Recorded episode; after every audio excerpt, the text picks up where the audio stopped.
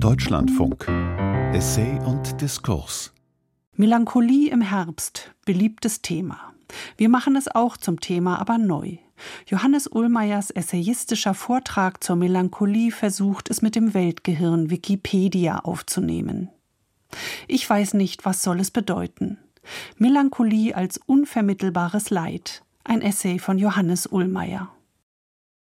2030 ist endlich alles klar. Der Alphason-Konzern hat vor fünf Jahren per Big Data ausgeforscht, was Melancholie ist und was Depression. Trillionen Terabyte können nicht irren. Ergebnis? Melancholie ist eine minoritäre Zielgruppenorientierung, neben den majoritären wie Spannung, Sex, Gewalt und Häme. Als Content bündelt sich das Melancholische um bittersüß und traurig froh, tendenziell langsam, mellow und wattiert, meistens Moll, dunkle Farbtöne, versonnene Diskurse, in der Tech-Cloud viele Negativbegriffe. Depression dagegen ist eine Fehlfunktion im menschlichen Organismus, die bei den Betroffenen intensive Unlust hervorruft, inzwischen aber heilbar ist. Seit diese Erkenntnis global implementiert ist, läuft alles wie von selbst. Sobald ich Melancholie gefällt mir, denke, spielt Alphason in meinem Kopf. Und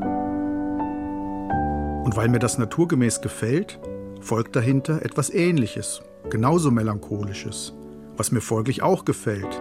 Und so immer weiter. Infiniter, traurig froher Spaß. Und falls ich davon depressiv zu werden drohe, funkt mein Körperchip frühzeitig Warnsignale an den Online-Health-Provider der das Problem im Vorhinein behebt. So muss ich aus der bittersüßen Schleife bis zum süßen Tod nie mehr heraus. Danke, Elferson. Bis dahin aber dauert es noch etwas. Weshalb 2018, also jetzt, noch alles völlig unklar ist. Zwar haben kluge Köpfe sich seit zweieinhalbtausend Jahren redlich bemüht, Melancholie zu definieren und zu beschreiben. Doch wurden dabei in der Summe so verschiedene Phänomene und Kriterien ins Spiel gebracht, dass jeder Versuch einer begriffsgeschichtlichen Synthese entweder schummeln oder scheitern muss. Sicher gilt das auch für andere langlebige, viel erörterte Kategorien, etwa Humor, Gott oder Zeit. Aber selten ist das Feld so unumzäunt und so zerrupft wie hier.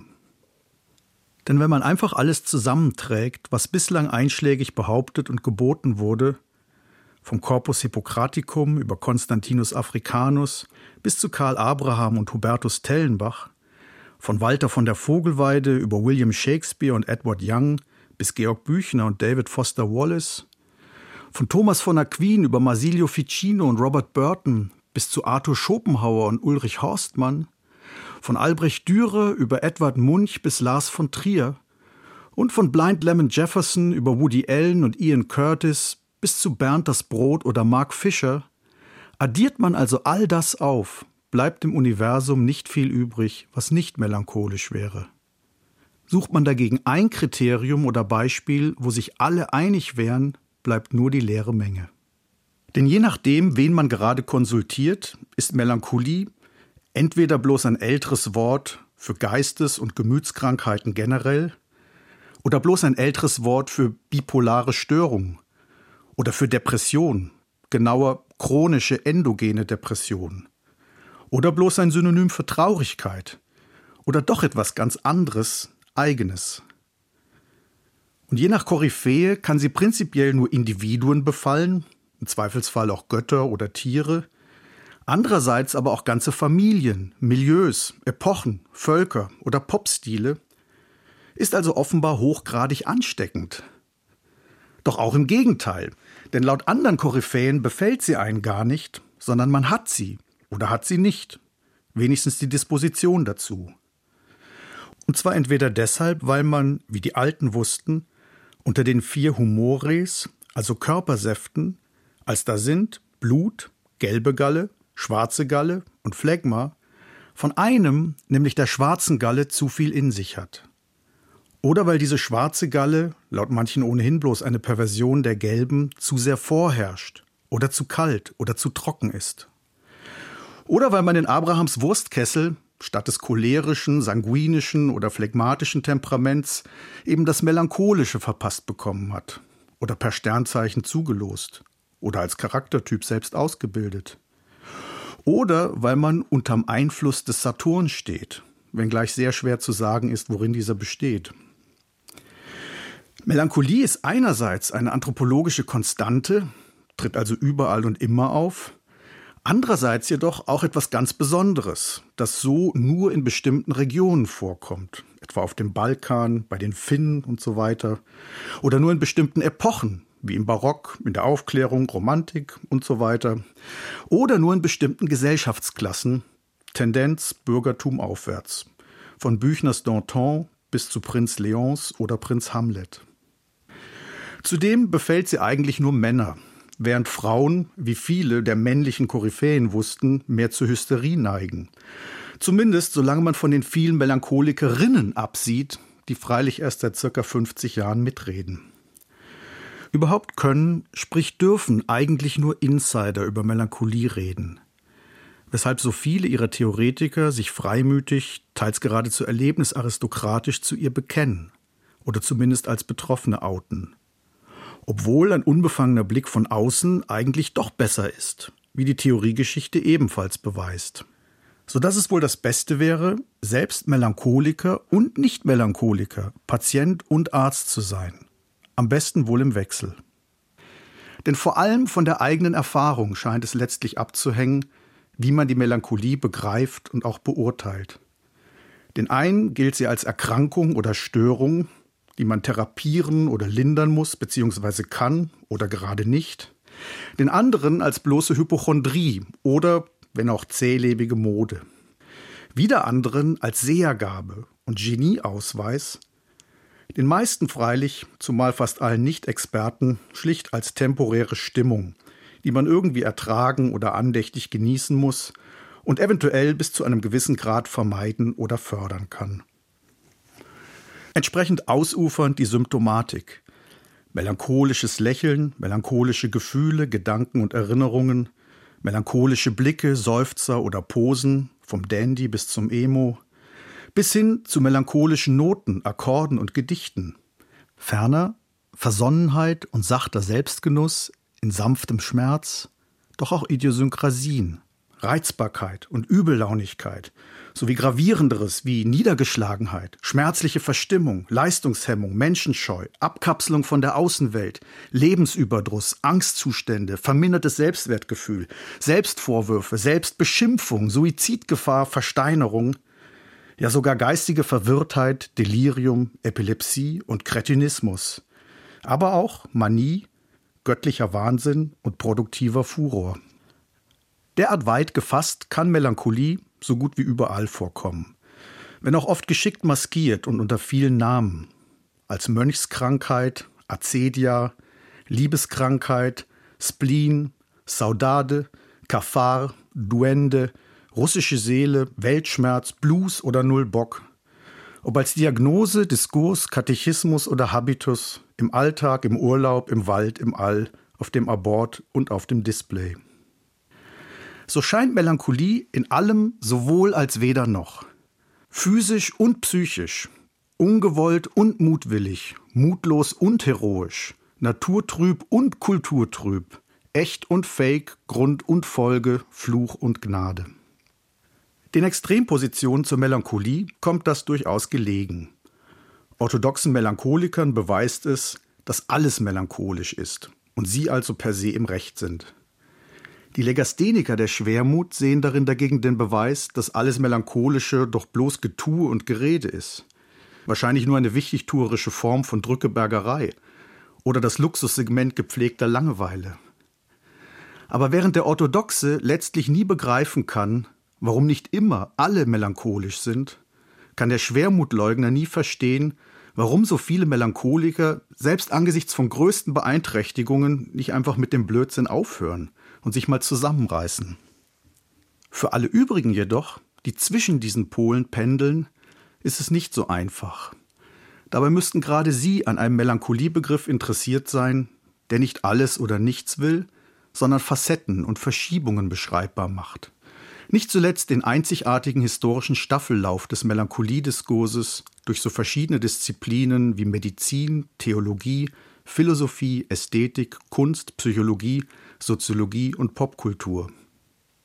Realiter scheint dabei derzeit alles auf den Eingang schon zu Ende fantasierten Kompromiss hinauszulaufen, der da lautet: Vor spätestens 100 Jahren haben die Begriffe Melancholie und Depression sich endgültig verzweigt und bestehen seither nebeneinander. Melancholie ist demnach eine Kulturtradition, ein Stil, eine Geschmacksvorliebe oder Haltung, ein kunst- und mentalitätsgeschichtliches Tagungsthema, mithin Softcore. Depression ist dagegen eine Krankheit, die sich je nach Typ und Schwere heilen lässt oder nicht, mithin Hardcore. So hätte das eine mit dem anderen nicht mehr viel zu tun. Doch dieser Kompromiss ist meines Erachtens faul, denn er bringt die Kultur um ihren Ernst und die Krankheit um ihre Kultur. Und so käme es auf den Versuch an, Melancholie auch weiterhin auf eine Art zu denken, die ihre bipolare Spannweite und damit Spannung vom Mollkitsch bis zum Selbstmord nicht verleugnet. Mein Vorschlag wäre, sie in Abhebung von allen benachbarten oder überlappenden Eindeutigkeiten gerade durch ihre strukturelle Uneindeutigkeit zu definieren. Als Chamäleon und Libero des Trübsinns, mit variabler Symptomatik und in variabler Position doch mit konsistentem Kern. Aber worin soll der bestehen? Ich werde es in den verbleibenden Minuten kaum herausfinden, aber sehen, wie weit ich komme. Dazu möchte ich den Begriff quasi mit der kategorialen Wünschelroute abschreiten. Ausgangspunkt ist heute selbstredend das crowdgesourcete Weltgehirn, die Wikipedia. Laut Wikipedia vom 20.11.2018 ist Melancholie eine durch Schwermut bzw. Schwermütigkeit, Schmerz, Traurigkeit oder Nachdenklichkeit geprägte Gemütsstimmung, die in der Regel auf keinen bestimmten Auslöser oder Anlass zurückgeht. Das ist schon ziemlich fein und doppelt vielsagend. Denn in der Reihung der Gemütsstimmungen bis hin zur beinahe Redundanz von Schwermut und Schwermütigkeit zeigt sich die Vielgestalt der Symptomatik an. Und mit der auf den ersten Blick so unentschiedenen, ja feigen Einschränkung, dass die dunkle Gemütsstimmung nur in der Regel auf keinen bestimmten Auslöser oder Anlass zurückgehe, zollt es der strukturellen Uneindeutigkeit Tribut. Aber braucht man wirklich fünf Begriffe für die Stimmung und gerade diese? Und lässt sich diese Uneindeutigkeit nicht näher explizieren? Zunächst zur Stimmungslage. Als am wenigsten spezifische und ontogenetisch früheste unter den negativen inneren Empfindungen, böte sich eigentlich zuerst die Unlust an. Und obwohl sie viel zu allgemein ist, um die obige Reihe zu ersetzen, fehlt sie dort doch schmerzlich, nämlich in Gestalt ihres Gegenteils, der Lust, die so viele und so prominente, nämlich alle süßen Facetten der Melancholie kennzeichnet. Melancholie muss deshalb stets zumindest die Option zu einer Dialektik von Unlust und Lust behalten. Denn sonst fällt sie mit dem Trübsinn platt in eins. Oder zur anderen Seite hin mit reinem, nur pseudotrübsinnigem Spaß, wie bei allem, was so herrlich melancholisch sein soll. Wenn ich nun auf der Unlustseite weiter eingrenze, komme ich sehr schnell zum Schmerz, wie ihn die Wikipedia auch aufführt. Und natürlich kann Melancholie sehr schmerzhaft sein. Folter und ein Beinbruch aber auch. Anders als vom Weltgehirn suggeriert, ist Schmerz also, wenn überhaupt, eben nicht ausschließlich eine Gemütsstimmung und für die Definition deshalb bloß sekundär. Weit passender erschiene mir dagegen Leid. Denn als stets psychophysische, das Seelische mit einbeziehende Negativempfindung umfasst und spezifiziert es elegant alle vom Weltgehirn aufgereihten Gemütsstimmungen. Nur die Nachdenklichkeit bleibt auf der Strecke. Doch auch ganz zu Recht, denn ein nachdenklicher Mensch ist nicht notwendig melancholisch, sondern einfach nachdenklich. Erst wo das Kontemplative sich zur leidlustvollen Grübelei verselbstständigt, entert es den melancholischen Sektor. Ein weiterer Vorteil des Leidbegriffs ist, dass er, etwa in Ausdrücken wie Dauerleiden oder Leidenszeit, auf eine Kategorie verweist, die für die Definition und die Typologie der Melancholie entscheidend ist, nämlich die Zeit. Dass diese mit ihr eng verbunden ist, weist die Tradition im mythologischen Bezug zu Saturn alias Kronos alias Chronos, den gern assoziativ vermischten Gottheiten der Melancholie wie auch der Zeit. Ebenso wie in gängigen Zuordnungen der Melancholie zu bestimmten Tageszeiten, Nachmittag, bestimmten Jahreszeiten, Herbst oder bestimmten Lebensperioden, dem Erwachsenenalter. Auch Sigmund Freud argumentiert fruchtbar mit der Zeit, wenn er die krankhafte Melancholie von der gesunden Trauer dadurch abgrenzt, dass erstere kein rechtes Zeitmaß kenne, also niemals Ende. Und wirklich reicht schon eine ganz einfache Zeiteinteilung, um grundlegende Melancholie-Varianten zu markieren. Melancholische Trauer richtet sich dann tendenziell auf ein Vergangenes und damit Vergängliches als Wehmut. Melancholisches Mitleid, gern auch Selbstmitleid, primär auf Aktuelles, als stille oder laute Wehklage. Und melancholische Sorge schließlich primär auf die Zukunft, am liebsten als Schwarzseherei. Auch im Weiteren werde ich die Zeit nun nicht mehr los. Etwa wenn es darum geht, ob die Melancholie als potenziell lustvolle Leidensform mehr zum Ereignishaften oder mehr zum Zuständlichen neigt. Die Wikipedia gibt hier mit Gemütsstimmung schon implizit die Antwort. Denn eine ereignishafte Lust am Leid wäre der Masochismus. Ereignishaftes Leid jenseits der Lustoption dagegen Tragik. Melancholie hat mithin einen starken Hang zum Zuständlichen. Selbst wo sie manchmal über mich hereinbricht oder in mir aufwallt, wird ein einzelnes Ereignis allenfalls der Anlass sein, da fährt mein Zug. Der Grund dagegen immer eine länger inkubierte Zustandsdiagnose mit dem globalen Fluchtpunkt alles eitel. Damit aber bin ich bei der zweiten Frage angelangt, nämlich wie sich die Wikipedia-Auskunft, die Melancholie habe in der Regel keinen bestimmten Auslöser oder Anlass näher begreifen lässt.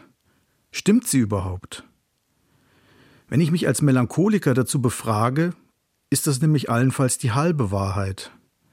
Natürlich erlebe ich teils trübe Stimmungen, deren Auslöser oder gar Grund mir währenddessen unklar ist. Ich weiß nicht, was soll es bedeuten, dass ich so traurig bin.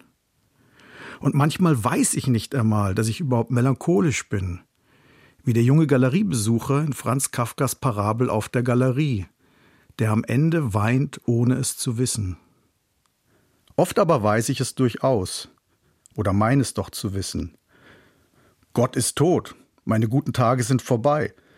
Die Bösen und die Blöden triumphieren, die Biomasse tobt und alles geht ewig so weiter. Wie soll ich da nicht melancholisch sein? Ich habe so viel Grund dazu, dass die Frage nach den Auslösern und Anlässen dagegen nebensächlich wird. Sicher kann es etwas maximal Gravierendes sein, bis hin zum Tod des einzigen Kindes, dann bleibt meine Melancholie für andere und vielleicht auch für mich sehr stark und lang von Tragik und von Trauer überdeckt, bis man sie irgendwann zum Trauma deklariert. Genauso gut aber kann der Anlass nichtig sein, etwa dass im Radio unversehens der Ententanz erklingt. Und dann rätseln alle Spaßkanonen, was ich plötzlich habe, wenn ich nicht vor lauter Gram selbst mithopse. Hier scheint mir der Kern der unauflöslichen und deshalb begrifflich bitte nicht zu klitternden Uneindeutigkeit der Melancholie zu liegen. Denn statt Leiden ohne Anlass oder gar Leiden ohne Grund, sprich rein physiologisch, müsste es in Abgrenzung zur allgemeinen Traurigkeit, die ja oft triftige Gründe hat, genauer heißen Leiden ohne vermittelbaren Grund, beziehungsweise ohne nachvollziehbaren Anlass. Wenn mein Leiden nämlich nur in dem Sinn grundlos ist, dass meine Leidensgründe nachweislich auf Einbildung beruhen, nennt man das zu Recht Hypochondrie. Und wenn ich mein Leiden gar wieder besseres Fühlen und Wissen vortäusche, Simulantentum. Nun stehe ich als Melancholiker für Außenstehende zwar immer und schon immer in Verdacht, ein Hypochonder oder Simulant zu sein, doch ich leide wirklich. Nur ist mein Leidensgrund nicht klar und die reale Lage weitaus mysteriöser. Denn nicht selten bin ich selbst es ja, dessen Seele ihrem zugehörigen Verstand den Grund und Anlass ihres Leidens nicht oder nur chiffrenhaft vermitteln kann bzw. will. Manchmal vielleicht gerade, um die Leidenslust nicht zu gefährden. Erst in dem Maß, wie etwas davon nach außen dringt, ist es dann mein soziales Umfeld, das für meine Leidenssymptome, inklusive meiner eventuellen Erklärungen, nach den je herrschenden Standards keine oder doch keine hinreichenden Ursachen erkennen kann. Und zwar weder für deren Ausmaß noch für deren Erscheinungszeitpunkt oder unbegrenzte Dauer. Dabei liegt das Unergründliche des Melancholikers nicht immer im Verhältnis Individuum versus Gruppe. Auch Kollektive können bekanntlich melancholisch werden oder sein und sich darin gut verstehen. Und so bleibt der Unterschied zwischen dem eher individuellen I can't explain the blues, I know it when I have it. Und dem eher kollektiven Saudade, das wirst du nie verstehen, wenn du nicht Portugiese bist, nur ein gradueller. Essentiell ist dagegen überall die aktuelle Unvermittelbarkeit des Leidensgrundes. Ob an jeweils Außenstehende, ob an die Außenwelt im Ganzen oder an mich selbst. Im Kern sind melancholische Befunde und melancholisches Befinden mithin unergründlich und daher letztlich weder zu beweisen noch zu widerlegen. Mit Liebe, Zuspruch oder Argumenten so wenig wie mit Sanktionen oder Therapien. Und so kann weder der Kapitalismus noch der Kommunismus, weder Gott noch Teufel, ja nicht einmal Alphason die Melancholie je ganz bezwingen. Umgekehrt freilich noch weniger. Als Zwischenfazit möchte ich so gegen das Weltgehirn folgende Bestimmung wagen. Melancholie ist potenziell lustvolles Leid in Zustandsform, dessen Ursache bzw. Anlass den einzeln oder kollektiv Betroffenen bzw. deren jeweiliger Umwelt währenddessen unergründlich ist. Über Grad und Äußerungsformen dieses Leids ist damit nichts gesagt, was dessen Variantenreichtum allerdings durchaus entspricht. Vom angenehmen Schauer bis zum Amoklauf ist alles drin. Ebenso das ganze notorische Stimmungsspektrum.